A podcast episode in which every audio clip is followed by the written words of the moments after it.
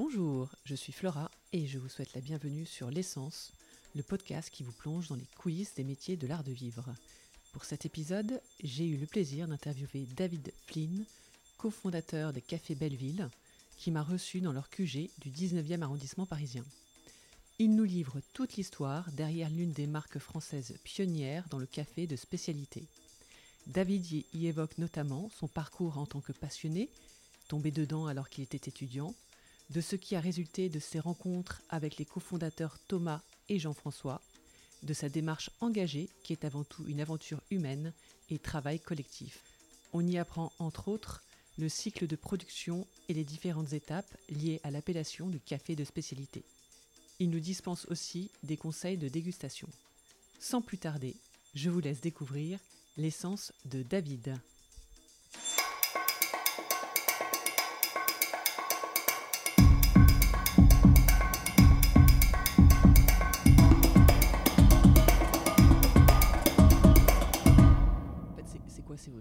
Enfin, je sais pas si c'est. Nous, on s'appelle nos QG, mais. euh, Voilà, le QG. mais nos boutiques, oui, exactement, à l'atelier de torréfaction. Voilà, dans le 19e, à Paris. Tout à Qui fait. était le premier point où vous avez ouvert, où vous êtes installé? Non, euh, ça c'est le deuxième. On avait nos premiers points qui étaient euh, juste à côté des buts de Chaumont.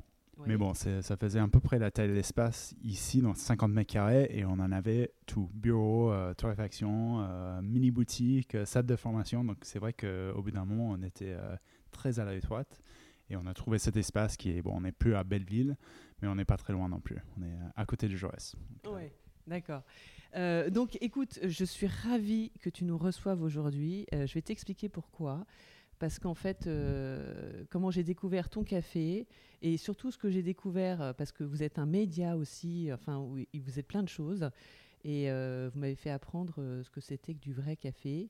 On va en reparler tout à l'heure. Donc, je vais vous expliquer juste euh, pour tout le monde. Donc, euh, en fait, j'étais comme, j'imagine comme tout le monde, avec la, la machine Nespresso, jusque et en fait, ce qu'il faut savoir sur moi, c'est que je suis hyper osmique, donc j'adore les parfums.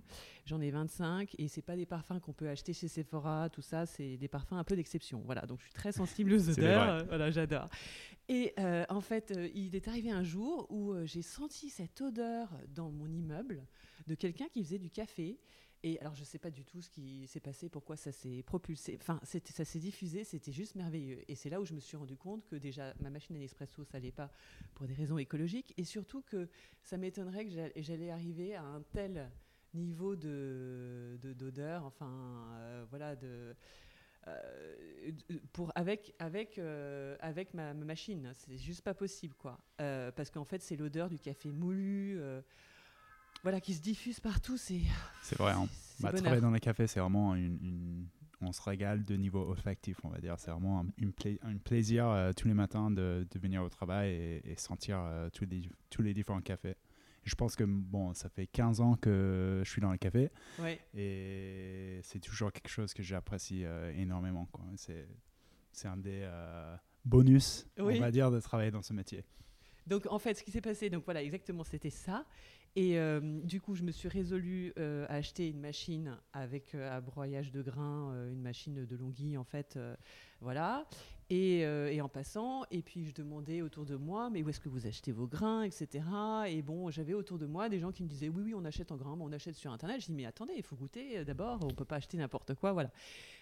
Arrive le jour où en fait, je suis dans le 11e, donc pas très loin d'ici rue de la Fontaine-Roi, euh, et j'achète euh, pour, pour aller acheter du binchotan. Je sais pas si tu Mhm. connais, c'est du chêne euh, Ouais, qui purifie ouais. de l'eau, etc. Donc, j'achète le binchotan, et en face, il y, a une- il y a une boutique qui s'appelle Style, Mhm. que tu connais, voilà. Parce tout à fait, ouais. voilà, c'est nos clients depuis longtemps. Et voilà. Et en fait, c'est là où, pareil, même odeur, euh, oh, coup de foot pour l'odeur du café, etc. Euh, donc, je me suis dit, oh là là, c'est pas possible. Donc, en face de la rue, hein, je le sentais en face. euh, C'est donc, je lui dis, génial. mais d'où vient votre café C'est très bon, voilà, exactement. donc, au début, il me dit, oui, mais je peux pas vous le faire goûter. Parce que moi, au début, je me suis dit, je vais goûter. Parce qu'il me montrait qu'il y avait différents cafés euh, mhm. qui distribuaient, des cafés Belleville. Et, et bon, bah, finalement, je lui ai acheté un café, mais j'ai dit, bon, c'est dommage, effectivement, voilà. Et donc, du coup, je me suis dit, oh là là, Café Belleville, génial. Et il m'a dit, mais si vous voulez vraiment les essayer, euh, il faut que vous alliez en boutique ou vous allez à leur QG ou ailleurs, enfin, je sais pas où vous étiez à l'époque. Et à ce moment-là, euh, vous pourrez goûter. Ce qui est rare, hein, parce qu'il y a beaucoup de, de, cafés de spécialité qui ne proposent pas la dégustation ou qui proposent juste des ateliers et on ne peut pas déguster, en fait. Et ça, c'est vraiment dommage. Quoi. Ouais, bien sûr. Bah, nous, ça a toujours été quelque chose qu'on tenait à cœur, c'était de, de, pouvoir échanger directement avec des, des gens qui allaient goûter nos cafés. Et c'est quelque chose que, depuis le début, c'est important. Donc, je, suis très content d'entendre que ça, ça vous a plu. Oui, oui, oui. Donc, et, effectivement, en fait, euh, il avait raison, tu avais raison, enfin, vous avez raison sur la démarche, parce qu'en fait, du coup, moi, ça m'a. Euh, J'étais déterminée à aller euh, en boutique, donc j'y suis allée, et non seulement j'ai pu goûter tous les différents cafés, et en plus, dans les règles de l'art, avec l'eau, entre chaque café. Euh, bon, j'y suis allé le matin parce que sinon j'aurais pas dormi. Mais, euh, mais vraiment, enfin, voilà, avec tous les cafés comme il se doit, etc. Et, et surtout avec les, les, explications pour euh, mieux le déguster. Enfin, on aura l'occasion d'en parler tout à l'heure. Donc, est-ce que tu pourrais nous parler? Moi, je pense que c'est important d'expliquer en fait à nos éditeurs, parce que ce qui est très rare, c'est que en fait, la différence entre le café de spécialité, ce que vous proposez, et le café de commodité, c'est-à-dire ce qui est trouvé souvent dans les, en fait, dans les cafés parisiens, quoi. Dans, on va dans un café parisien. Dans les cafés parisiens. Un café Richard, euh, voilà. Enfin, sans, sans, les, sans les descendre, euh, voilà. C'est que ça flèche. Bah, je, je peux l'expliquer de deux façons différentes. Le premier, le plus simple, c'est que le café de communauté, c'est justement ça. C'est le café traité comme une commodité. Donc, c'est-à-dire que ce qui est important, c'est pas le goût de ce produit, mais le fait qu'il sera homogène donc, s'il est mauvais et homogène, top. En fait, on veut juste on veut pas un bon café un jour et un mauvais café le lendemain. Les, les gens de la communauté, ils préfèrent avoir euh, un café qui est mauvais tout le temps, mais au même, euh, au même niveau. Et donc, au fait, il y a une bourse euh, pour des communautés, comme pour plein d'autres choses, comme le maïs par exemple, et c'est échangé en bourse. Donc, il y a un prix de café commodité qui est défini en bourse. Donc le café de cette façon-là, c'est un produit euh, anonyme, on va dire, un produit qui n'a pas de... Il n'y a personne derrière, c'est juste une... C'est du café et pas plus. Peut-être ça vient d'un lieu, d'un pays, mais même des fois, euh, c'est juste un, café euh, de ce niveau. Donc nous, ce qu'on fait, les cafés de spécialité, c'est justement à l'inverse de ça. Donc c'est des cafés qui ont, qui viennent de quelque part, qui ont un vrai terroir, qui a des vraies personnes derrière. Euh, et surtout qui sont d'une qualité euh, supérieure. Parce que nous, à l'inverse de la commodité, nous, on ne cherche pas forcément un café qui est le même tous les jours. On cherche l'exception, on cherche une expérience olfactive et surtout en dégustation qui est, euh, qui, est, qui sort de l'ordinaire. Quelque chose qui est vraiment génial, qui est doux et qui a plein d'arômes. Donc nous, c'est ça qu'on cherche à faire. Donc après, tous les producteurs de café vont faire du commodité et specialty d'habitude parce que euh, bah, c'est des agriculteurs. Ils ont un game euh, au-dessus et ensuite ils ont tout ce qui, qui n'est pas bon. Ça ne va pas être jeté, mais ça va être mis dans des lots de commodité. Donc c'est comme ça que la différence se fasse. Donc nous, pour le coup, ce, qui, ce que je dirais, euh, nous, euh, différent, c'est le fait qu'on connaît nos, nos producteurs de café personnellement euh, et surtout chez nous. Et ça, c'est pas vrai pour tous les gens de specialty, mais surtout chez nous, on, on, travaille avec les mêmes personnes depuis plusieurs années. Et que vous montrez sur votre blog. Euh, tout, à tout est très en toute transparence, c'est très intéressant. Du coup, oui, effectivement. Et d'ailleurs, j'avais vu dans l'article du blog par rapport à, cette, euh, cette, explication du café de spécialité et café de commodité, que le café de spécialité était deux à six fois plus cher, du coup ah bah oui, bah, là on n'est plus de tout dans le... Bah, au fait, le commodité c'est géré par la bourse. Donc le prix est décidé par la bourse et non pas par des acteurs. Euh, oui. Ça, et c'est forcément, ça n'a rien à voir avec... Bah, ça n'a rien à voir avec le prix de production. Même aujourd'hui, euh, ou cette année, pour la plupart de l'année, le prix à la bourse était plus bas que le prix de production. C'est-à-dire que euh, si des gens vendaient en commodité, à chaque café vendu, ils perdaient de l'argent. Donc, euh, donc c'est quand même dramatique euh, des fois euh, la façon que ça se passe. là où nous, effectivement, on, a, on est sur une chaîne d'approvisionnement qui est tout à fait différent. On fait des contrats à long terme avec nos producteurs qui mettent leur travail en valeur. Et surtout, s'ils font un café qui a une meilleure qualité, on leur paye plus cher. Ouais, euh, D'accord. Oui, parce qu'effectivement, en plus, euh, euh, vous expliquez dans le blog que c'est en fait il y a du, du cupping, qui est le goûtage du café, mhm, qui est effectué par les experts, les quality graders, mhm. euh, et en fait qui se chargent sur un certain nombre de critères, en fait beaucoup, sur pas mal de critères, sur l'odeur, l'arôme, l'aftertaste, l'acidité, le corps, l'équilibre, la propreté en tasse, euh, avec zéro Mhm. défaut. Et il faut que c'est pour être euh, qualifié de café de spécialité, en fait, il faut qu'il y ait un 80 sur 100 Tout à euh, minimum. Donc ça, Voilà, c'est la de deuxième, on va dire, la, deuxième définition de specialty, c'est exactement ça. C'est des points qui sont donnés au café. Et au-dessus de 80, ou selon la personne, 84, on est dans du café de spécialité.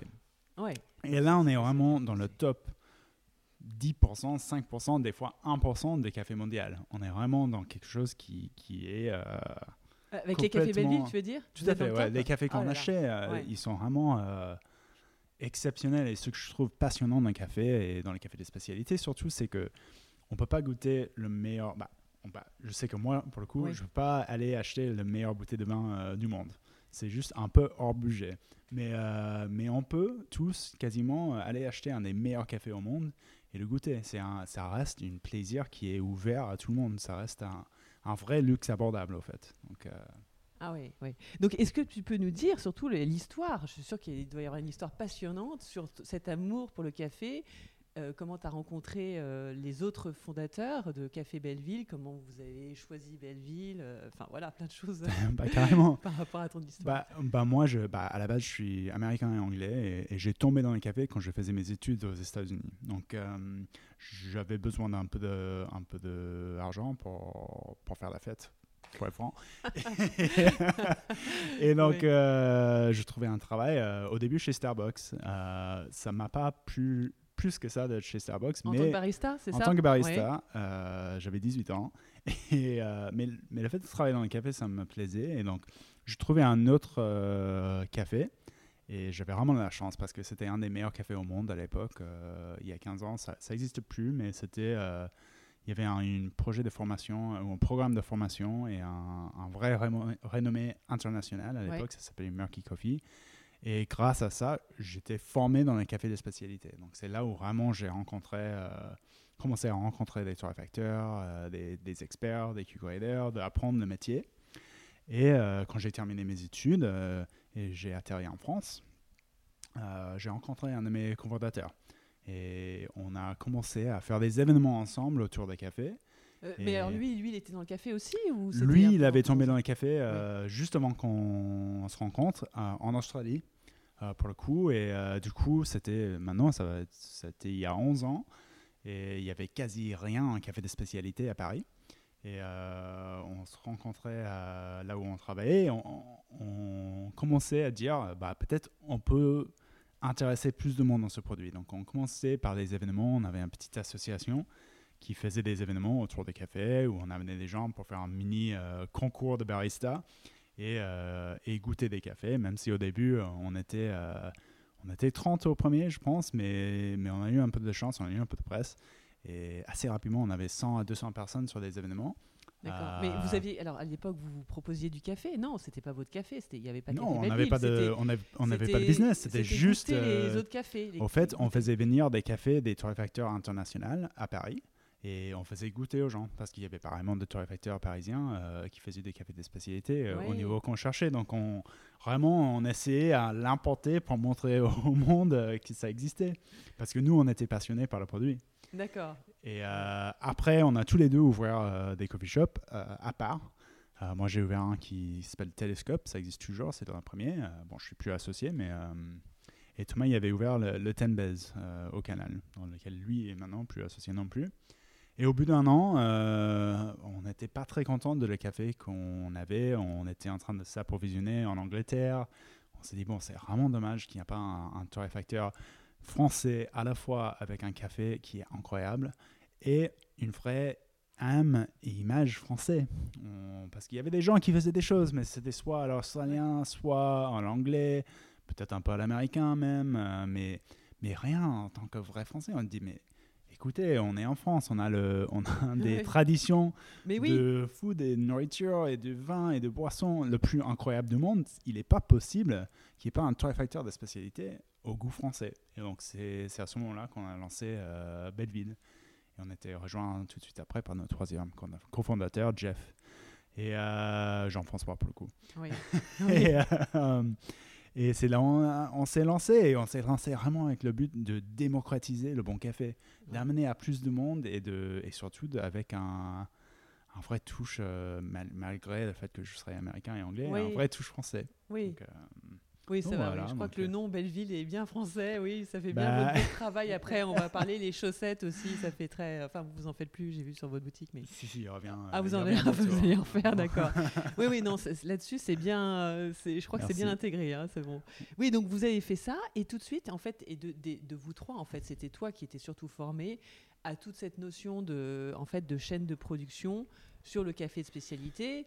Et c'est là où tu as, réussi, du coup, ça t'a vraiment aidé, j'imagine, dans tes recherches, de trouver des producteurs. Parce qu'en fait, j'ai fait la liste des intermédiaires Mhm. euh, pour le café. Et il me semble qu'il y en a, écoute, il y en a quatre au moins, peut-être, parce que j'ai noté, il y a les producteurs, Mhm. les exportateurs, il y a les importateurs et les torréfacteurs. Et peut-être Ouais, après fait. les- c'est ça, après, hein des cafés. euh, Et après les cafés euh, en, en bout de chaîne, quoi. Tout à fait. ceux qui- voilà. Donc, vos- les gens qui, qui goûtent, ils ont peut-être entendu parler du direct trade. Et euh, direct trade, euh, bah, déjà, c'est quelque chose de bien. Euh, c'est quelque chose dans lequel on croit, mais c'est quelque chose qui, des fois, peut être un peu euh, complexe dans les cafés. Euh, parce qu'il y y a plusieurs acteurs. Et chacun de ces acteurs, euh, ils ont un vrai rôle à jouer. Bon, déjà, si on commence à, la- à la cerise des cafés, parce qu'à la base, le, le café, Oui. c'est un noyau d'un cerise, donc on va commencer là. Oui, et c'est blanc. Attends, c'est vert au début, non? C'est vert ou Euh, c'est blanc? bah, Le noyau si j'ai l'intérieur, c'est vert, mais euh, le cerise en lui-même, c'est rouge, des fois jaune. Oui. Euh, et donc, si on commence là, il y a le producteur. Donc, et ça, ça va être un peu différent selon le pays, parce que c'est un produit mondial. Donc, chaque pays a sa Particularité. particularité. Mais si on prend. Honduras, par exemple, où on a des relations qui sont très, très fortes, on a un de nos producteurs, Neptali Bautista, donc avec lequel on travaille depuis euh, maintenant 7 ans. Oui. Et Neptali, du coup, il est le producteur. Il va récolter ses cafés. Il y a plusieurs petites parcelles euh, qui va, euh, qui, où il cueille des cafés. Donc, euh, la récolte commence et il commence à faire sa récolte. Ensuite, il faut enlever le cerise euh, et, et le chair et tout ça. D'accord. Et Donc- combien de temps ça pousse? Ça pousse toute l'année Euh, ça pousse. bah, normalement, il y a des saisons de pluie euh, et il va avoir la floraison. Et ensuite, euh, ça prend quelques mois, euh, ça va prendre six mois à maturer. Et ensuite, la récolte commence. Et la récolte est généralement en train de terminer au moment de la floraison. Donc, il y a une, un- une récolte par an. Ah, Euh, d'accord. j'ai- Oui, j'ai j'ai même pas remarqué en plus. D'accord. Donc, euh, ouais, Oui. donc en fait, il y a une saisonnalité dans le café parce que c'est comme, un peu comme le vin. Donc, euh, on a une récolte par an. Oui. Donc, Et c'est en janvier la récolte, non? Parce que c'est pas quand vous vous rendez. euh, Tout à fait, vos- bah, ça, dépend, ça dépend des pays, ça dépend Oui, des régions. oui, Donc, euh, mais en. Honduras, ça- pour les cafés de spécialité, des cafés qui sont en haute élévation, euh, comme chez Neptali, euh, ça commence en janvier, mais Neptali est tellement haut sur la montagne, Ouais. ça commence en janvier et il termine en mai ou juin. Donc il est en train de récolter pendant six mois de l'année. Donc c'est... C'est énorme, quoi. C'est ouais. des kilos, des tonnes de café, non? Je sais Ouais, pas. bah lui, il n'est pas énorme. Il va produire. nous, on achète tout son récolte et ça va être à la fin, en fin de compte, euh, 45 sacs de café vert. Donc euh, Ouais. 45 sacs de 69 kilos. Euh, C'est ouais, c'est quand même assez donc énorme. lui, il va récolter des cerises. Ensuite, il va faire le process. Il enlève les cerises, euh, le, le shell de cerises chez lui.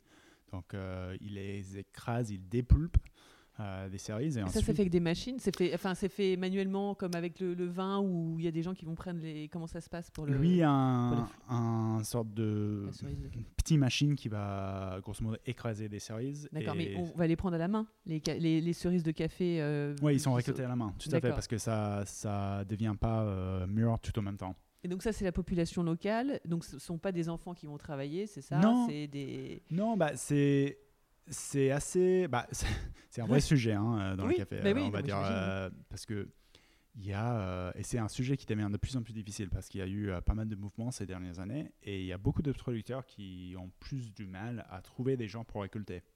Parce que en gros, en partie, on peut être parti aux États-Unis, Un parti, des fois, euh, ont de difficultés à trouver du travail le reste de l'année. Donc, c'est un vrai sujet euh, des, euh, des gens qui récoltent, auquel on pourrait en revenir après. J'ai quelques exemples qui sont assez intéressants. On a par exemple un autre lieu Honduras, Marisabel et Moises, Caballero et Herrera. Eux, ils embauchent les gens toute l'année sur leur ferme, les gens de la communauté, euh, sur des différentes tâches euh, où ils pourraient faire ça avec des, du matériel euh, plus vite, mais ils utilisent la population locale comme ça, ils ont un emploi toute l'année et ça fait que eux, ils ont toujours suffisamment de gens pour récolter. Mais Et ils peuvent se permettre économiquement. Ils ont la chance à de fait, ouais. Bah, c'est une choix, hein, mais, Oui. mais eux aussi, ils ont pas mal de. Ils sont plus gros. Neptali, euh, il est beaucoup plus petit, donc euh, c'est assez difficile. Donc, suivant, c'est sa famille, euh, avec lui. Sa- son, son frère, euh, sa femme, euh, tout le monde aide. euh, c'est un travail, c'est un travail ouais. familial et collectif et du village. Donc, donc voilà, donc ils vont récolter, ensuite ils vont enlever des cerises, excuse-moi, des poupées. Oui, donc oui, j'avais vu la cerise de café, des pulpages, Il va fermentation. Il va, fermenter, il va, et ensuite il va les laver avec un peu de l'eau et sécher. Et là, il va sécher chez lui. À côté de chez lui, il y a des sortes de serres euh, où il sèche des cafés sur des tables de séchage. Bien donc- ça. ouais. Pendant tout ça, il y a l'exportateur qui est en train de toujours travailler. Donc notre exportateur là-bas, c'est San Vicente. Euh, Benjamin Paz, euh, c'est le fils du, du monsieur qui a lancé le- l'exportation. C'est une, très bonne amie. Il est également producteur de café. On a son Oui. café aussi. Et lui et sa société, ils aident des gens comme Neptali avec de l'aide ergonomique. Donc, ils aident Neptali à faire des analyses de sol, à trouver exactement comment euh, choisir le fertilisateur qui va euh, pas euh, juste mettre de fertilisateur, qui met quelque chose pour être vraiment juste mettre le minimum, qui va lui aider dans le comment tailler ses arbres, vraiment donner un, expertise ergonomique. Parce que Neptali, pour le coup, il est producteur, mais il a il n'est pas agronome. Donc, euh, donc c'est vraiment eux qui vont offrir cette expertise à Neptali. D'accord.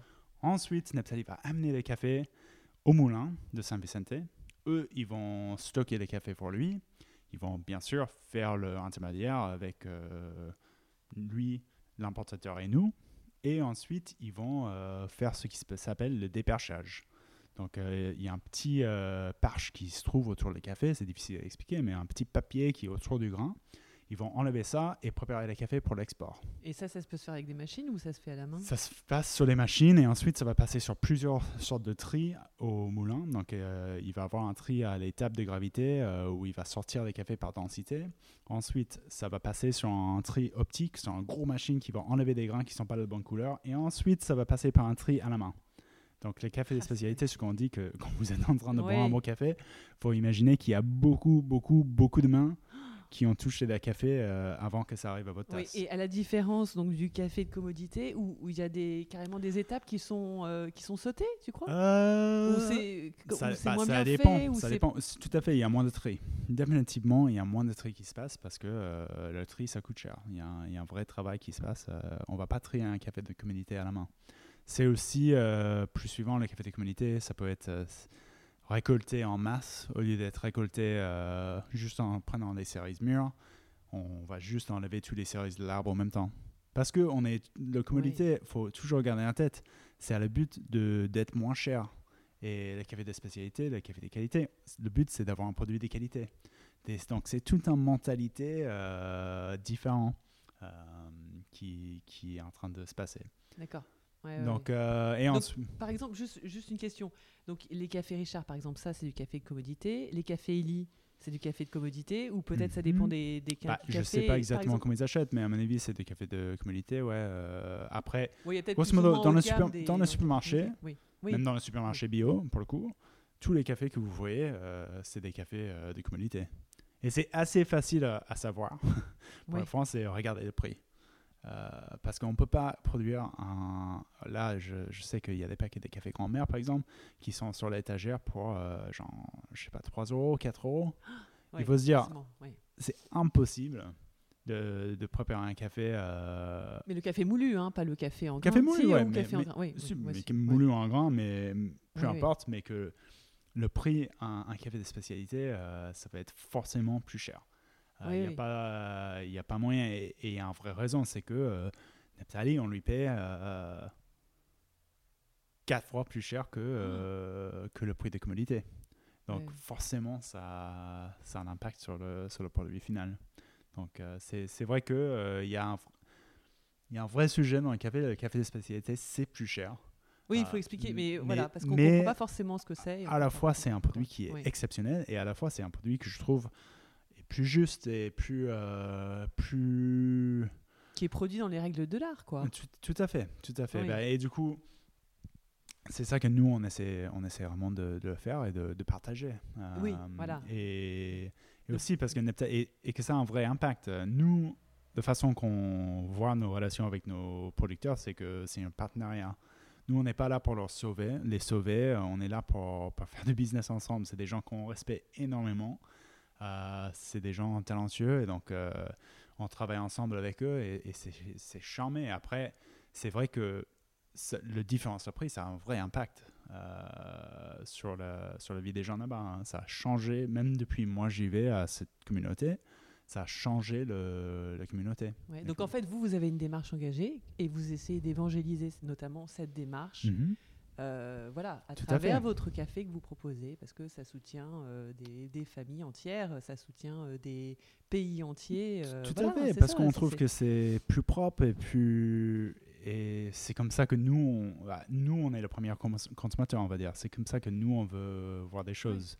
Et on aime, on aime bien savoir qu'il y a des vraies personnes derrière. Donc, ouais. Et moi Voilà. aussi, c'est ce qui m'a vraiment beaucoup plu quand j'ai lu dans votre blog. en, fait- en plus, il y a des démarches, euh, dans les démarches engagées, il y a des programmes de gestion d'eau, euh, d'élimination, des- de, de, euh, élimination des, des engrais chimiques et des Tout pesticides. Voilà, bah, du coup, bah, plus, chez euh, Neptali, euh, grâce à le fait qu'on a pu travailler avec lui depuis plusieurs années, et grâce à Benjamin Paz aussi, de l'exportateur, l'année dernière, pour la première fois, on a fait quelque chose. Parce que Neptali n'est pas en bio. Le bio dans le café, c'est assez complexe. Ah, je croyais que, tout est- bah, je croyais que les cafés de spécialité étaient bio par défaut, non? Non, euh, plus suivant, non. Euh, pour plusieurs raisons. Euh, ils sont, je dirais que la plupart sont du raisonnés en termes d'agriculture, mais ils ne sont pas labellisés. Parce que les labels bio, ils ne sont pas tout à fait évolués avec le temps euh, dans le café et avec des problématiques auxquelles des producteurs se confrontent, notamment des champignons euh, sur le café et des trucs comme ça. Euh, Mais oui, mais alors, alors comment se fait-il que je vois dans des supermarchés parfois euh, du café qui n'a pas l'air si cher que ça et avec un espèce de label bio ou en tout cas, enfin c'est pas ça label, mais ils en parlent. C'est et- du bio. C'est du bio, mais c'est ça qui est complexe dans le bio, Oui, c'est que Ouais. on, bah, là, ce qu'on voit, nous, on voit, bah, là, on, on saute dans un autre truc, mais ce que nous, on voit depuis quelques années, c'est que les producteurs de specialty sont en train de lâcher leur certificat de bio. Même ceux qui l'avaient, ils lâchent. Parce que, déjà, les consommateurs sont pas payés à payer plus cher pour le, pour bio, euh, justement, euh, le café bio au supermarché, c'est pas cher de tout. Donc, euh, et les gens dans la spé- spécialité, ils sont déjà en train de payer beaucoup plus cher. Ils ne veulent pas forcément en mettre deux euros de plus dedans pour avoir son label bio. Euh, donc ils a- et en plus, si tu es producteur, imagine qu'on vende à- au Japon, États-Unis et France, on peut se retrouver avec trois différentes certifications bio.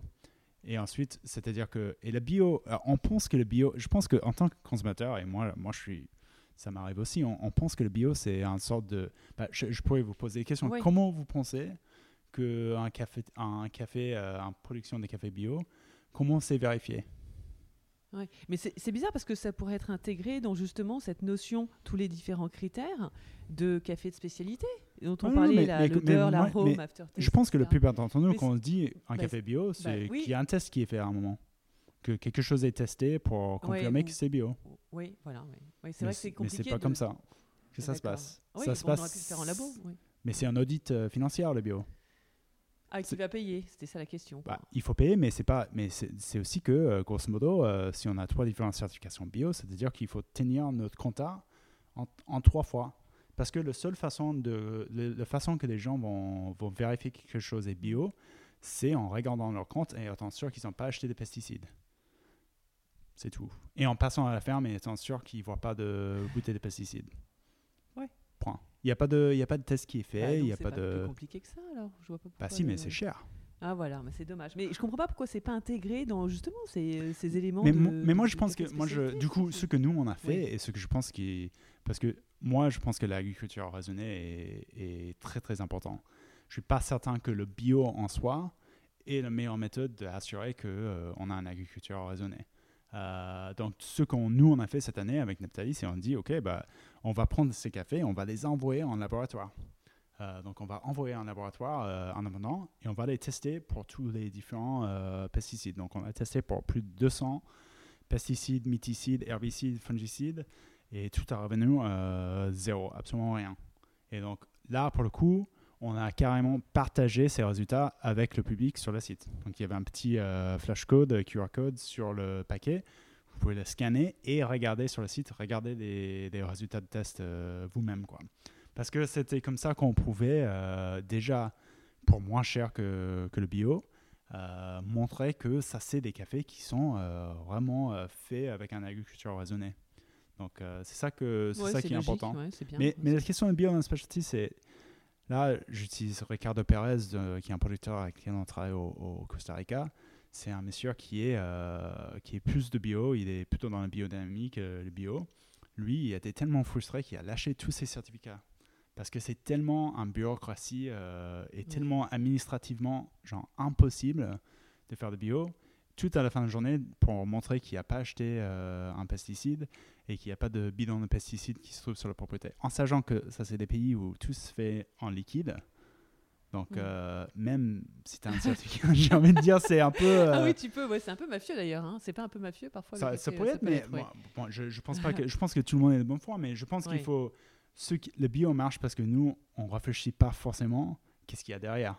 Donc le bio dans les cafés aujourd'hui c'est plutôt des productions de l'abandon parce que la seule manière de faire de l'argent en faisant du bio c'est de abandonner la ferme, récolter ce qui reste et le vendre en tant que bio. Donc c'est comme ça qu'on voit des cafés bio euh, pas chers. Mais specialty euh, c'est différent. Ouais. Donc, euh, D'accord. Donc, alors, t'en étais, on était aux différents intermédiaires là. Donc, t'en étais euh, à la, t'étais au séchage, euh, déparchage, je crois. Pas déparchage. Donc, ensuite il y a des là, c'est le producteur importateurs. qui fait tout ça, hein. Voilà. Ou par- ça va être fait d'habitude par l'exportateur. Ça dépend des Ah, pays. c'est exportateur, voilà. Tu Ouais. vois, en Guatemala, euh, le, ça va être l'exportateur qui va dépulper les cafés. Donc ça dépend vraiment des pays. Mais ensuite, il y a l'importateur qui, qui va nous aider à, à faire, le, faire le transport du café euh, de là-bas à ici. euh, qui va aussi nous aider de temps en temps à négocier en, en termes de prix, des trucs comme ça, et qui, qui nous aide à, faire la dernière étape. Et aide aussi sur le financement, parce qu'il y a tout, euh, il faut pas mal d'argent pour, pour que tout ce système, ça fonctionne. Donc, euh, donc c'est, eux qui jouent ce rôle-là, et nous, franchement, on est, on est au bout de la chaîne. Donc, c'est nous qui va réceptionner les cafés ici et la torréfier. Donc, euh, le passer de café vert à café euh, torréfié qu'on pouvait goûter.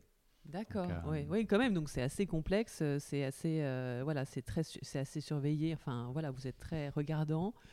Vous les, vous les, vous les voyez chaque année, les producteurs? Euh, ouais, j'espère que je vais pouvoir voyager cette année. Mais Ah oui, oui, ça va être compliqué, c'est vrai. Oui, vous avez eu la chance. Vous, avez, vous êtes parti juste j'étais avant parti le, le juste avant. J'ai parti tôt cette année et Ouais. heureusement. Donc, euh, donc on va voir cette année si c'est complexe ou pas. Quoi. Mais Ouais. j'espère que je vais pouvoir aller visiter parce que c'est. Je sais pas comment on va faire sinon parce que qu'on est là, on goûte euh, plus de 100 échantillons d'habitude Oh tous les jours. ouais. Donc, euh, Et comment On fait. Ouais, t'arrives à dormir après parce que franchement, ça doit être compliqué, non Vous, bah, on tu crache, fais mais spécial le euh, matin. Ah oui, on crache, mais bon, le- ça, reste. euh, J'avoue, Ah euh, bah, déjà il y a le décalage horaire, donc ça reste, ça reste un peu compliqué, mais euh, mais c'est passionnant. C'est toujours. oui. C'est ça qui, pour moi, est, est le plus important spéci- spéci- café de spécialité, c'est- la relation. Parce oui. fait, c'est ça qui va, qui va parler, c'est ça qui va... C'est ça qui va rassurer finalement le, tout le monde qui, qui boit nos cafés, que vraiment c'est là, c'est c'est qu'on puisse montrer euh, en transparence cette relation qui existe. Donc euh, c'est important. Oui, ça doit être tellement gratifiant de voir toutes ces personnes en fait qui, Ah oui. qui sont derrière en fait euh, tout ce qu'on. Je pense chaîne, que quoi. pour eux, comme pour nous, c'est un des, c'est la meilleure partie de l'année. Parce que pour eux, ils sont tellement excités de, bah, déjà, on amène leur café parce que eux, ils le vendent et ensuite ils n'ont pas l'opportunité de gogoûter. Surtout pas torréfié comme nous, on Mais oui, torréfie. voilà, pour exactement. eux, oui, donc tu leur ramènes le les- café, on leur amène le café Oui, et eux, ils sont tellement contents et, et ils entendent parce que il, il veut du, savoir comment des choses se passent. Euh, ils sont pas tous. Certains, euh, on communique tous les jours par WhatsApp ou, ou- ou Instagram, mais certains non. Et donc pour eux, c'est c'est un super moment et pour nous aussi. Donc euh, c'est vraiment très très cool. Donc, euh, Donc vous les voyez euh, et comment ça euh, et comment ça s'est passé justement? Est-ce qu'il y a eu un problème pendant les- le- la crise sanitaire? Est-ce que au niveau de la production il y a eu des problèmes? Comment ça va se passer là pour la récolte Tu crois? C'est une cette année, année c'est une année très complexe. Ils une ont été touchés peut-être parce qu'ils sont peut-être un peu plus. Oui, certains ont été touchés, ça, ça continue encore. Il y a eu, ça continue malheureusement. Il y a eu certaines euh, communautés qui a, eu- qui a perdu euh, des gens euh, qui étaient très importants la communauté. Heureusement pour l'instant, ça n'a pas touché nos producteurs directement. Mais ce qui était compliqué cette année, c'est que le monde entier était mis à l'envers. Donc il y avait nos- certains de nos importateurs qui avaient de- des problèmes. Les, les transports étaient plus complexes.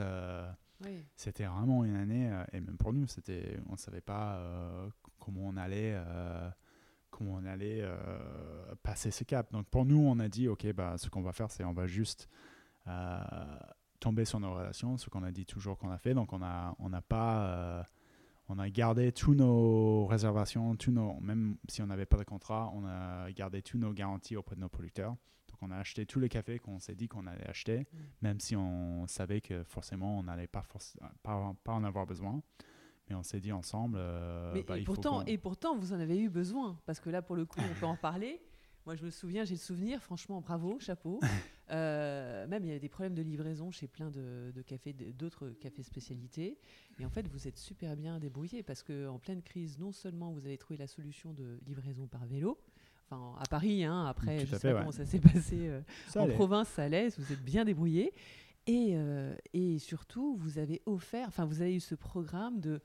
Oui, un- Petit Swan. Oui, voilà. et c'était quoi comme. Parce que moi, j'ai moi, j'ai voulu en acheter, mais je me suis dit, je sais pas quel café c'est. Est-ce que c'était un mélange Bah, c'était un, c'était un mélange, ça. dépendait un peu. Le, bah, vu que, Oui. du coup, vu qu'on a gardé toutes nos relations et on gardait tous les Oui. cafés qu'on a dit qu'on allait acheter, euh, on, a, on a utilisé Petit Soin pour, pour un peu euh, commencer à passer certains de ces cafés parce qu'on savait que ça allait être, euh, ça allait être un peu plus complexe que, que prévu. Que, parce que on avait, heureusement, comme vous le disiez, euh, on avait tout- tous les gens, tous les particuliers qui, qui nous soutenaient énormément et c'était incroyable.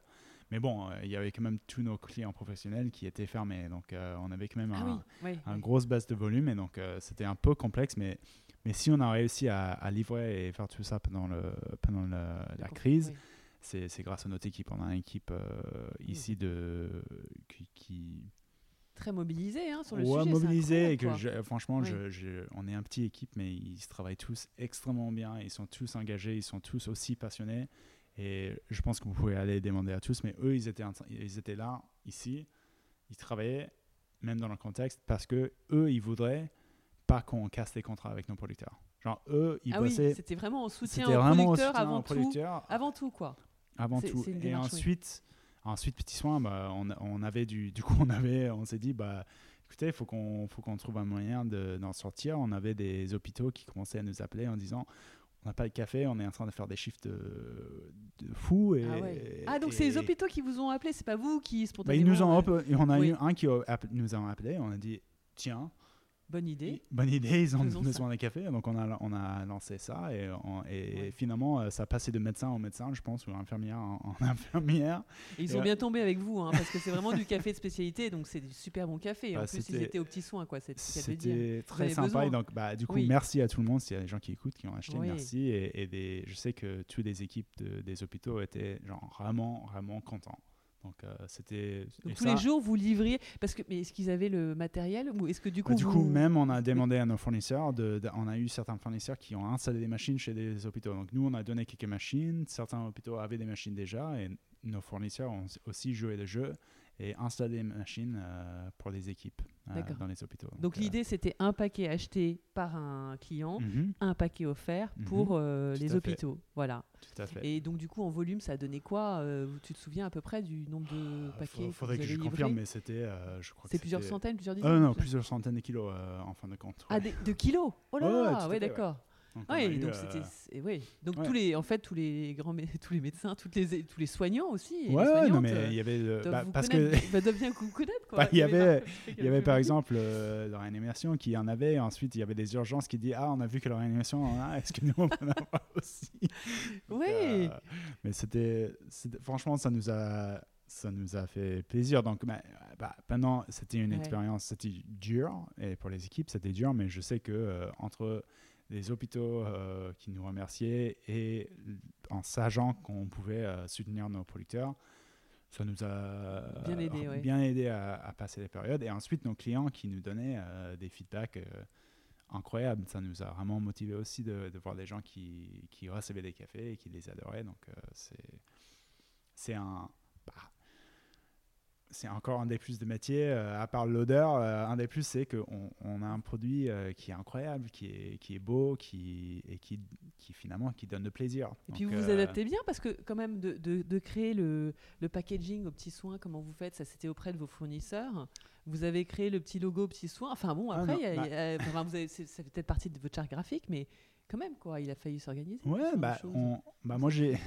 Moi, j'ai étudié euh, le graphisme euh, à l'université et, et Oui. le philo, donc euh, et j'ai un, on a un, on a un graphiste avec qui on travaille depuis très longtemps aussi, donc on arrive à être assez assez rapide sur ce genre de choses et c'est quelque chose qui mine de rien ça, ça nous tient au cœur aussi, donc euh, on aime bien les opportunités d'inventer des nouvelles choses comme ça. Euh, Ah ouais, vous êtes quand même très réactif. Bravo. Donc ça existe toujours au- aujourd'hui? On peut Euh, encore on a- acheter un petit a- soin ou pas? Parce qu'ils en en ont ce besoin, hein, moment, apparemment, les a- hôpitaux là en ce on moment. ouais. Là, on a arrêté, on va voir. euh, pe- Peut-être on, on la relance. Euh, Pour l'instant, on n'a pas eu de nouveaux demandes euh, des hôpitaux pour l'instant, mais euh, si on a des demandes, c'est sûr qu'on on remettra ça en place. Donc, euh, Ah, c'est très gentil. Ouais, donc vous avez laissé les machines sur place ou comment ça s'est passé? Je sais pas. Ouais, je- je- pas honnêtement, je sais pas. c'est. Ludo- Ludovic qui s'en occupait de, de toutes ces parties-là, donc il faudrait que je lui demande. Et en plus, alors je, je suis euh, triplement honorée parce que euh, en plus de, de vos, de vos démarches euh, magnifiques, engagées, euh, voilà, et, et pour le personnel soignant, vous êtes champion. Alors attends, j'ai essayé de le faire en, en l'ordre parce que ouais, je crois que c'était en premier. Je me souviens plus quel était en premier. Vous êtes champion du Roastmasters à Milan Mhm. Euh, en 2018, je crois. Vous avez été Euh, champion. 2010 17. C'était l'année dernière, 2019. En 2019, non, mais alors donc c'était avant, et avant ça, en 2017, vous avez remporté le label Fabriqué à Paris en deuxième place de la, la- euh, de la catégorie artisanat alimentaire. Tout à fait. Je, je pense que tout Bravo. ça, c'était l'année dernière. Tout c'était en 2019, au fait. Mais, euh, Ah bon? Alors ouais, on a eu un sur le gros blog, du- je sais pas, il me semblait que c'était 2017. Bah, Peut-être un peu de frappe, mais Ouais. C'est- D'accord. Oh, c'est incroyable ça. Donc oui, vous êtes, en, vous êtes très reconnu, vous êtes très actif. Bah, on a eu la chance, ouais. On a, bah, on- le Roastmaster, c'était moi et, et notre torréfactrice en chef, Mihaela euh, Yordachi. Et on a, on a allé faire ça à Milan. Et c'était, euh, c'était, j'étais en train de réfléchir hier parce que je me suis dit, bah, tiens, c'était très, euh, très fun, très drôle euh, de faire ce championnat. Et, et dommage que ça, ça ne se fait pas encore cette année. mais Ah, sinon vous auriez peut-être en. on aurait peut-être allé, aller se battre euh, pour garder nos, nos trophées, j'en sais rien. Mais. euh, Et alors ça consiste en quoi? Parce que du coup, la torréfaction, c'est vous qui le faites. mhm. J'ai vu que là- vous avez les, les fours ici. Là, c'est le torréfacteur, ouais. Donc, c'est entre un gros four à gaz et un, et un sèche-linge, on va dire. D'accord. Donc, il y a un tambour à l'intérieur qui tourne et, euh, et un énorme brûleur à gaz qui, qui chauffe. Euh, À donc, une température très. euh, très, bah, du coup, c'est connecté. Il y a plusieurs sons et tout est connecté à un, ordinateur. Donc, on suit par ordinateur, mais c'est au nez qu'on qu'on va vraiment euh, choisir à quel moment sortir le café. Ah, donc c'est-à-dire que vous êtes obligé de sentir? On sent, ouais, avant de. pour savoir. Parce que l'ordinateur, on a des profils qui sont enregistrés. Oui. Donc on va essayer à suivre au maximum, mais à la fin du moment, euh, parce que le café va chauffer, il y a l'eau qui va commencer à sortir, on va arriver à ce qui s'appelle la first crack, le premier craquement, et l'eau va commencer à sortir du café, mais violemment. C'est comme du popcorn, ça fait genre pop, pop, pop, pop, pop. À partir de ce moment, selon les cafés, il y a une minute à deux minutes de période de temps de développement où le café va être en train de développer. Et donc pendant ce temps, euh, Mihala va être en train de sentir euh, tous les 5 secondes euh, pour voir exactement à quel moment sortir le café. Donc l'ordinateur, ça nous amène jusqu'au bout, mais à la fin, c'est le nez qui va, qui va vraiment compter. Quel beau métier. D'accord. Et, et donc c'est en ça que vous avez été euh, nommé champion. C'est en ça, du coup, ce qu'on a fait chez oui. eux, et ça c'est un autre truc qu'on qu'on fait beaucoup, c'est des assemblages. On avait dû créer un assemblage, donc on leur a présenté un de nos assemblages Château Belleville, qui oui. est un peu notre assemblage hommage euh, au, au vin français. Ensuite, on avait de torréfier un café, et qui, eux, ils nous en donnaient. Et dernièrement, on avait dû faire un service de café euh, avec un café euh, d'un producteur. Donc, on a utilisé justement le café de Nathalie Bautista euh, qu'on les a présentés. Donc, et c'est ça qu'on a eu le, championnat. Donc, on a gagné. Donc, c'est très sympa. Et tout ça, c'était un travail collectif? Vous étiez deux ou trois personnes à se dire on va faire tel café C'était Mihaela et moi, donc oui, nous deux, qui ont, qui ont préparé et organisé. Donc, c'était chouette. Et bon, tout le reste de l'équipe qui nous a soutenus. Mais, euh, mais voilà, c'est nous deux qui, qui ont fait le championnat.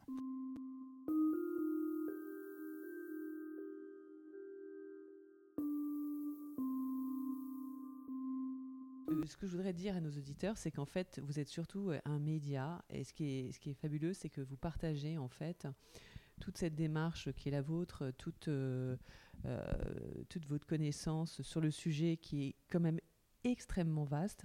Vous en faites une espèce d'encyclopédie euh, qui est sur votre blog. Merci. Non, mais c'est vraiment, hein, c'est tout, c'est genre, hein. vous saurez tout sur le café. Enfin, c'est presque, tu pourrais presque le retitrer comme ça. Et en fait, il y a peu de posts, mais tous les, toutes les publications ont vraiment euh, un réel intérêt quoi, pour tout le monde.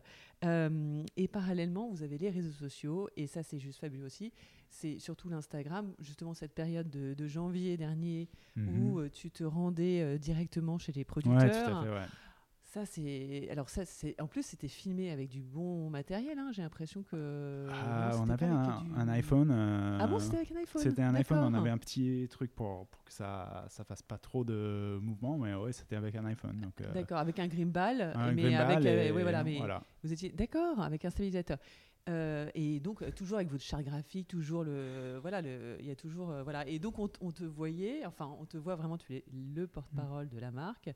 Et euh, on t'y voit euh, donner euh, bah des. Enfin, voilà, expliquer tout sur tout, genre voilà où on est, etc. Bah ouais, on essaie à partager un maximum parce que je pense que on, Bah, c'est loin et donc c'est difficile. On peut pas. On peut pas. C'est difficile d'organiser des visites, même en temps normal, pour des consommateurs. Donc, on aime bien montrer au maximum qu'est-ce qui, qu'est-ce qui se passe là-bas et comment, comment c'est en production de café. Parce que je pense pour beaucoup de monde encore, c'est assez abstrait. On, on pense au le café à la fois, c'est c'est quand même un produit incroyable parce qu'à la fois c'est hebdomadaire, c'est tous les jours, c'est quelque chose qui est très normal, on va dire, et en même temps c'est le le noyau d'un cerise d'un fruit tropicaux euh, qui est récolté de, au bout de la planète. Donc c'est vraiment un, paradoxe ou un produit qui situe euh, entre ces deux choses et qui en trouve bah, intéressant et passionnant et qu'on veut partager.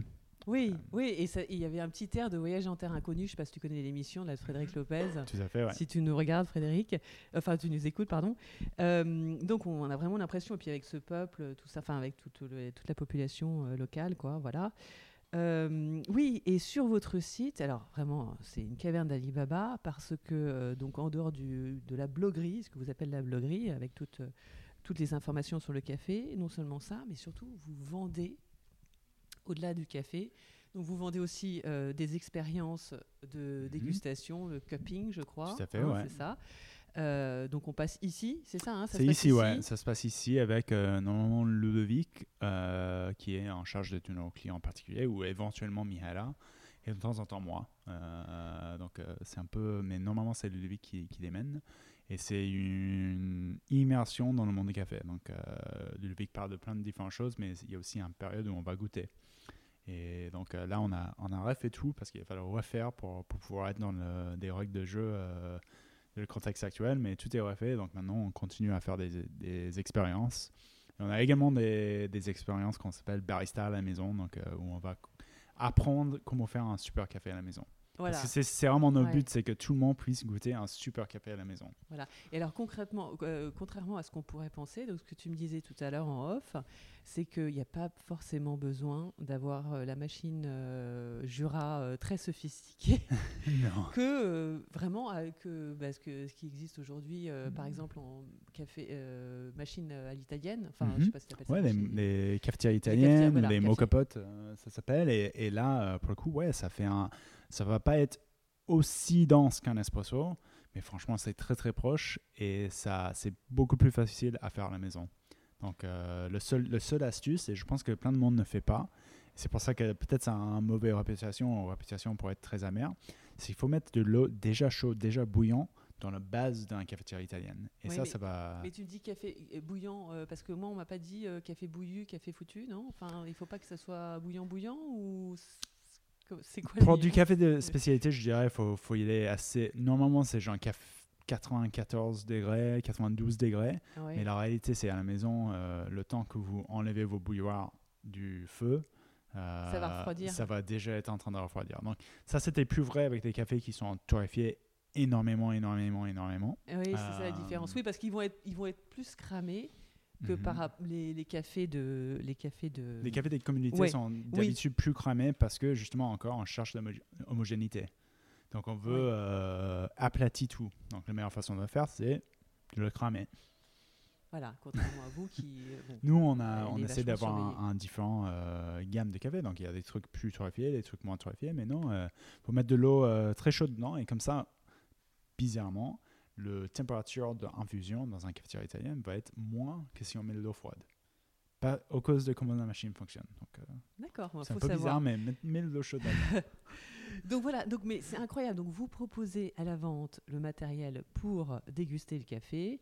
Et donc ça va de la machine Jura jusqu'à la cafetière italienne, euh, en passant par la cafetière à piston et surtout les moulins. Mhm. Alors ça, ça m'intéresse, c'est- très intéressant. ça ressemble beaucoup à un moulin à poids d'ailleurs, je trouve un petit Bah, peu. c'est pas c'est pas essentiellement euh, différent. hein. Euh, bah, c'est pour ça que Peugeot euh, à la base il faisait des moulins à café, des moulins à poivre, tout ça. Donc c'est à peu près la même la même chose. Euh, là on a un- certains qui sont électriques, certains qui sont manuels. Euh, et c'est vraiment Ludovic qui, qui a fait euh, notre sélection de produits pour la maison que je perso je trouve incroyable. Il est charmé, il est aussi dispo pour en parler. Donc si vous avez Ah oui, des oui, avec plaisir. Bah, si vous avez des questions, ouais, ouais, ouais. et même pour, pour des gens qui écoutent, si vous avez des questions, Ouais. vous allez sur le site, vous pouvez l'appeler, vous aurez Ludo, Ludo au téléphone. Euh, il est toujours content de vous guider euh, dans vos choix et tout ça. Il est, il est vraiment là pour aider les gens à, à avoir une belle expérience à la maison. Donc, Oui, parce qu'il y, a- oui, y a plein de choses à savoir. Par exemple, stocker les grains euh, euh, à l'abri de la, je crois, de la Mhm. chaleur, de l'humidité, mais aussi de la lumière, non? Euh, Lumière, c'est bien, hein, c'est pas le plus important, je dirais. Le, Ouais. le- ce, que, ce que je dis aux gens, c'est ne mets pas au frigo ni au congélateur. Ah bon? Euh, Ouais, Ah oui je sais, ça c'est le gros. Bah, Oui. On peut le mettre au congélateur, mais je dirais le mieux c'est juste ach- acheter fraîchement tout le temps. Euh, donc, comme des céréales. Parce que, en fait, dans un congélateur euh, maison, il y a tellement d'humidité oui. et tellement de changements de température que l'humidité va rentrer dans le café. À part si vous avez vraiment, vraiment bien emballé, ça va rentrer dans le café et ça va, ça va un peu enlever des arômes. Donc, le mieux c'est juste au placard, euh, au placard salé. Ouais. Euh, sous vide si possible, mais même, euh, je dirais, ça va. Mais le café, le café une fois qu'il est torréfié, il y, a, il y a quand même un durée de vie. Et donc le mieux, c'est d'acheter régulièrement de café, de ne pas acheter en énorme quantité, acheter assez pour quelques semaines et ensuite recommander, c'est vraiment le mieux. Ouais, D'où l'utilité en fait de l'abonnement aussi que vous proposez, où on goûte en fait chaque mois, c'est ça les Un cafés? différent café, ouais. Ouais, Donc on envoie un différent café avec un peu d'informations chaque mois. Et, euh, et là, normalement, je ne sais pas si ça va être en fin d'année ou le début de l'année dernière, mais on va aussi donner des abonnements où des gens puissent choisir le café qu'ils aiment. Parce que on a deux types de personnes, je pense. On a des personnes qui aiment bien découvrir des nouvelles choses tout le temps, et on a les personnes qui veulent juste être sûres d'avoir ceux qu'ils aiment bien euh, tous les jours. Donc on va essayer d'avoir un abonnement pour, pour tout le monde euh, bientôt. Ah, c'est bien ça, oui. oui. Parce que oui, moi, j'ai, moi j'ai peur avec, avec du café de spécialité quand même, comme on achète de la qualité, si on n'est pas intégralement, euh, voilà. Bon, Bah ouais, c'est ma fait, vision, ouais. hein, mais bon, mais je peux comprendre qu'on puisse vouloir tester aussi.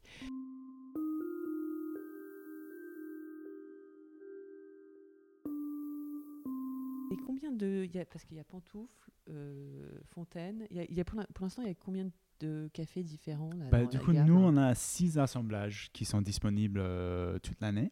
Euh, Ensuite, on a euh, des cafés d'origine pure, donc des fermes uniques. Et d'habitude, on a entre 3 et 5 euh, à chaque moment. Mais vu que c'est des lots euh, plus petits, euh, ça, ça tourne assez rapidement. Donc euh, d'habitude, ces cafés vont durer que un ou deux mois. Donc nous, tout à l'heure, on a goûté un café euh, de Guatemala, euh, d'un ferme qui s'appelle Think à la Folie. Quel Oui, nom? je l'ai vu sur le blog. Oui, C'est ça qu'on a oui. goûté. Donc, euh, ce café-là, euh, je pense qu'on en a, on aurait peut-être pour un mois encore et ensuite ça serait terminé pour l'année. Ah oui, donc tu es en train de me faire changer d'avis. Alors je crois que je vais peut-être essayer parce que oui, si c'est limité dans le temps, après, ça serait dommage de ouais, donc, Et sur, sur, des origines, on, on met qu'une certaine quantité disponible. Donc chaque paquet est numéroté à la main. Donc vraiment, avec chaque origine, vous, vous savez, vous avez une édition limitée à chaque fois. Donc, euh, et ça n'existe pas, j'ai pas l'impression que ça existe chez les autres cafés de spécialité, non? Si J'ai pas encore, j'ai pas vu, je pense qu'on est un des seuls qui, qui l'a fait, mais. Euh, mais oui, parce que Finca la Folie, j'ai pas lu que c'était sur un sol volcanique. En plus, c'est ça qui est fabuleux, c'est quand vous expliquez toute la démarche derrière, ça nous fait mhm. vraiment rêver, quoi. Bah ouais, c'est un sol euh, volcanique, c'est dans le c'est dans la ville ou village d'Antigua en Guatemala, et c'est carrément dans la ville. Et c'est une ferme très très beau, quoi. C'est une ferme. bah, la famille, euh, Zelaya qui, gère ce ferme, c'est, ils, sont, incroyables. Et pour le coup, ils sont un peu plus grands qu'un producteur comme Nathalie. Eux, ils ont leur propre exportation également. Euh, mais leur travail est, vraiment euh, méticuleux. Ben, Luis Pedro, qui est, en charge de, productions de la famille, bah, déjà, il est agronome, lui, pour le coup et ses fermes sont euh, passionnantes. Mais c'est lui aussi qui est très très engagé dans tout ce qui est écologique. Euh, il a baissé sa utilisation de l'eau à son station de lavage par, par 75% euh, en un an. Et, et ouais, il est, c'est vraiment une opération impressionnante. Donc, ça c'est mais mais tout il y a une histoire pour tous ces cafés c'est incroyable ça on pourrait en parler des heures quoi oui non non c'est c'est ouais, c'est juste dingue et surtout euh, oui, euh, juste par rapport au conseil du. Enfin, il y, en a plein d'autres, on n'a pas le temps de tout, de tout voir ici parce que tu faisais un cours sur comment faire un bon euh, café frappé. L'été dernier, j'ai vu, j'ai adoré d'ailleurs. juste que tu peux dire, je crois, moi, ce qu'on m'avait dit ici, c'est qu'une fois qu'on le. L'espresso est sorti, en fait, c'est utile, même si on met pas de café. Et d'ailleurs, il vaut mieux, enfin, pas de café, pas de sucre. Et il vaut mieux ne pas le sucrer d'ailleurs. Enfin, moi, je, je préfère pas sucrer, mais de touiller de touiller, c'est ça le café Tout à fait. Touiller le café, ça va mélanger euh, tous les différents euh, arômes, acidités, sucres qui sont dedans et va, vont donner un, goût qui est plus rond, euh, plus. plus comment dire, juste un meilleur goût, ça va mélanger tous les différents arômes qui sont dedans. Là aussi, on ne mélange pas, on peut avoir quelque chose qui est peut-être déséquilibré. Le fait de mélanger, ça équilibre tous, des, tous des différents arômes. après, je dirais moi, j'en mets pas de sucre personnellement, mais euh, nous, nous, on veut que les gens aiment le café. Après, s'ils aiment avec le sucre, oui, oui, bien sûr. on veut qu'ils. Bien sûr, oui, oui, oui, bien sûr. Après, il y a une question de purisme ou je, pas. Je précise parce que nous, on n'est pas, on est, on est des passionnés, des passionnés de produits, mais on n'est pas forcément des puristes, dans le sens où on veut vraiment, euh, on croire dans nos produits, on croit dans les gens derrière et on croit dans le travail qu'on fait. Mais à la fin de la journée, c'est un produit de plaisir et on veut que des gens prennent plaisir en goûtant euh, nos cafés. C'est vraiment ça. Donc, euh, s'ils prennent plaisir en mettant le sucre, nous, on est contents. Oui, oui, d'accord. oui, oui. Mais c'est une pause café de, voilà, de euh, épicurienne, quoi. Hein. c'est pas le café, le café, voilà. Et, et, donc, par rapport à ça, alors, il faudra expliquer aux auditeurs aussi, parce que donc souvent, on va aller dans un restaurant, dans un bar ou dans un café, hélas et euh, ça, ne sera, ça sera du café de commodité, sans citer les marques, parce que voilà, à cause d'une économie, euh, enfin moi j'ai appris ça euh, par hasard. En fait, c'est parce qu'il y a beaucoup d'acteurs, en fait, de, des, des, fournisseurs de, mhm. de, café et de bars qui vont sponsoriser et vont aider financièrement en fait Tout à fait, hein, c'est ça. Euh, en l'échange de, euh, de commander chez eux les contrat, euh, voilà dans un contrat avec il y a du vin du café etc après je sais pas si ça dépend mais suivant ouais c'est ça voilà c'est ça hein, c'est dommage mhm. ou de la bière ou voilà. Je sais pas après sur le vin si ces mêmes fournisseurs auront peut-être un peu plus des produits de qualité bon voilà c'est ça qui est dommage. Et donc, en fait, moi, ma, première euh, réaction était de dire, mais c'est vrai, en fait, maintenant, je fais beaucoup plus attention lorsque je vais dans un restaurant, un café ou autre. Je, vais mhm. automatiquement leur demander, c'est quoi comme café? Et ils vont me dire très fièrement, je ne vais pas dire la marque, mais ils vont me dire très fièrement, ah, c'est ça, ça. Ah oui, non, mais quand même, euh, bon. Est-ce que vous avez pensé Et j'ai jamais eu ce terme. En fait, j'ai appris le terme café de spécialité juste euh, en préparant le, mhm. en préparant notre mhm. interview. Donc tu vois, je savais même pas ce que c'était quoi la démarche. Mais euh, voilà, comment est-ce qu'on peut faire aujourd'hui? Parce que donc vous, clairement, vous n'êtes pas du tout dans cette même logique. Vous, vous pensez que c'est plutôt les, les clients vont être plutôt des particuliers qui ont ce désir Ouais. voilà, ou, ou- ou qui vont jouer le rôle de prescripteurs Mhm. auprès des, des établissements en leur disant non mais attendez, il faut prendre du café de spécialité, ça a coûté plus cher, tant pis, vous le facturez plus cher. Et Mhm. voilà quoi, après je sais pas.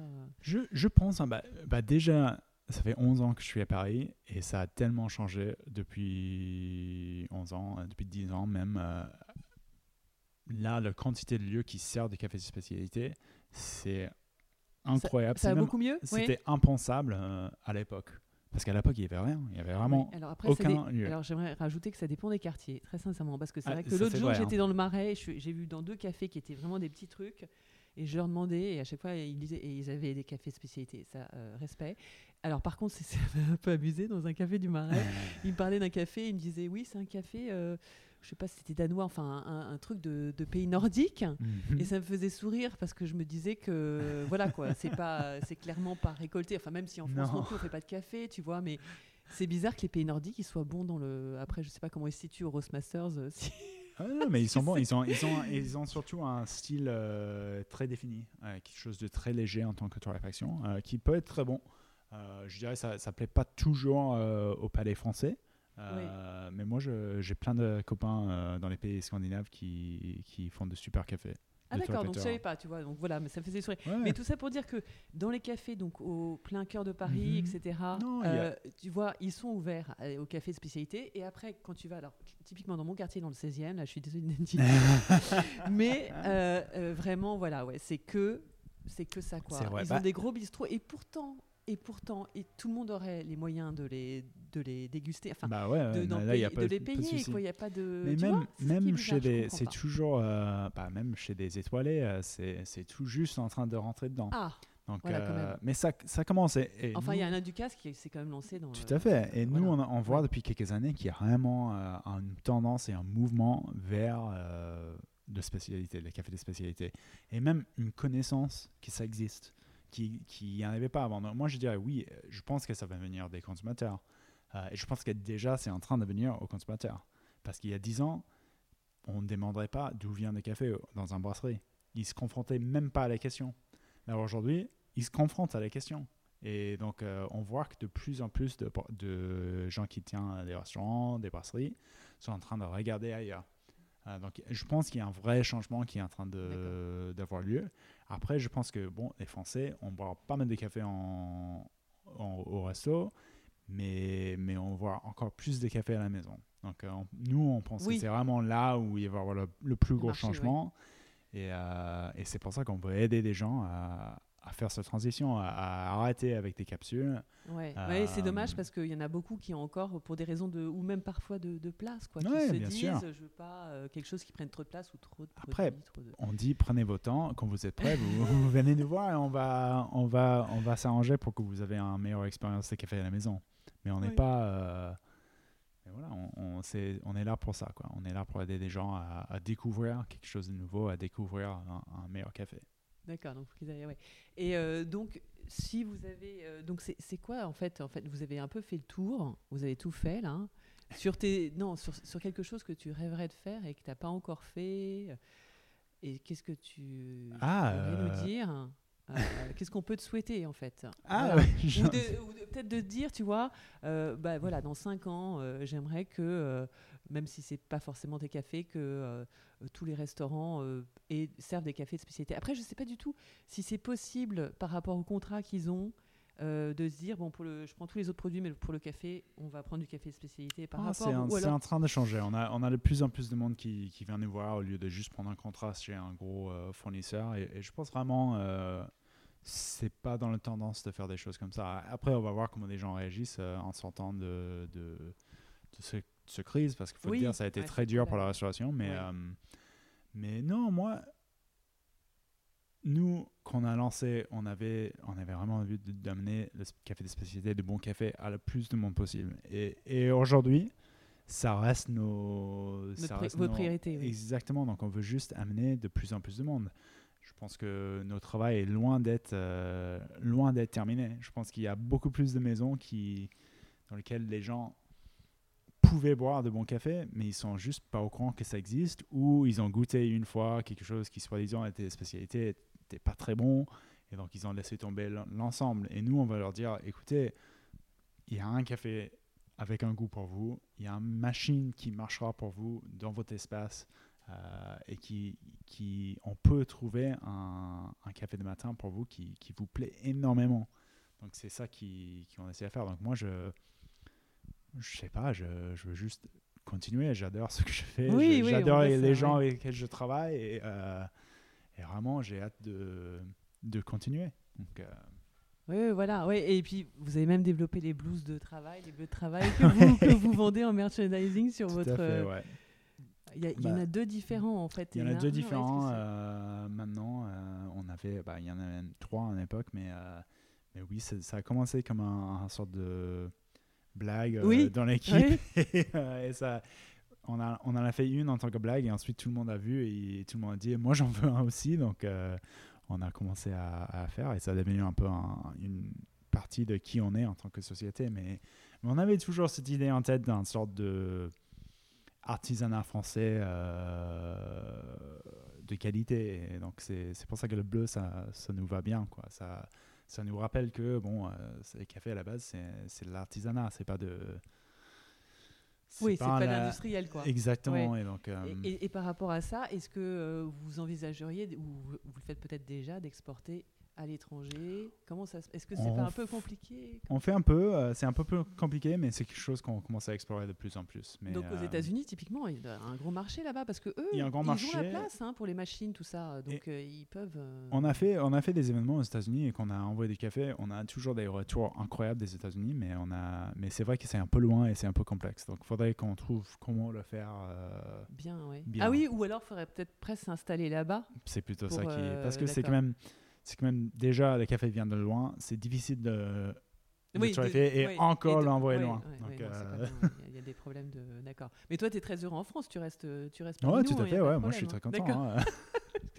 ça me ferait euh, voilà. Oui, d'accord. Non, non, mais ok, bah, super. Bah, écoute, mille merci, euh, David. Ah, merci à toi. Ouais. Et puis, euh, bah, bah, bon courage hein, pour, pour le fin de l'année. Et puis, j'espère qu'on pourra te voir donc, sur les réseaux sociaux. Donc, ah donc pour te joindre, qu'est-ce qui est mieux? C'est sur les réseaux sociaux Sur les réseaux sociaux, bah, sur les réseaux sociaux vous pouvez nous écrire. c'est euh, café Bedville, café au pluriel.